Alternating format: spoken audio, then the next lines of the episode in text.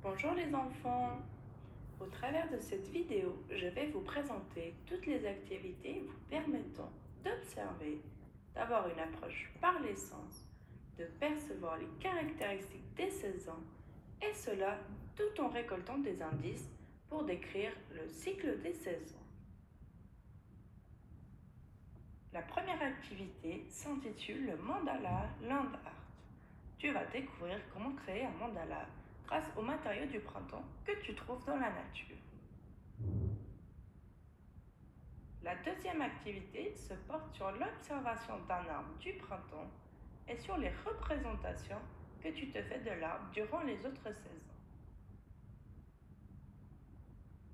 Lorsque tu auras terminé l'activité précédente, tu pourras ainsi regarder une vidéo sur le changement de l'arbre durant toute l'année et ainsi tu pourras corriger ton travail.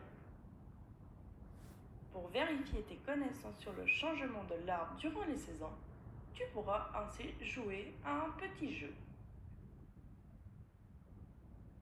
Mais pourquoi y a-t-il des saisons?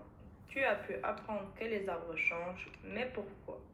Au travers de cette cinquième activité, tu vas pouvoir regarder une vidéo te permettant de comprendre le changement des saisons. Après avoir regardé bien attentivement la vidéo sur le changement des saisons, tu vas pouvoir répondre à un questionnaire pour valider tes connaissances. Pour enrichir ton vocabulaire sur le thème des saisons, au travers de cette septième activité, tu vas apprendre une musique intitulée La ronde des saisons.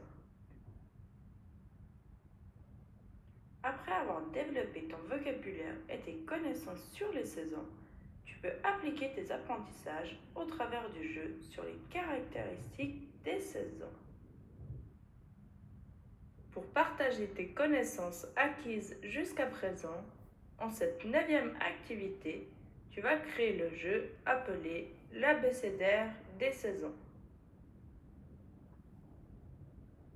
Pour terminer l'apprentissage des saisons, Durant la dernière activité, tu devras créer quatre pages d'un livre qui seront assemblées avec l'ensemble de celles de tes camarades. Ainsi, vous allez créer le livre Les aventures de Tom et Lola. Merci de votre écoute et amusez-vous bien.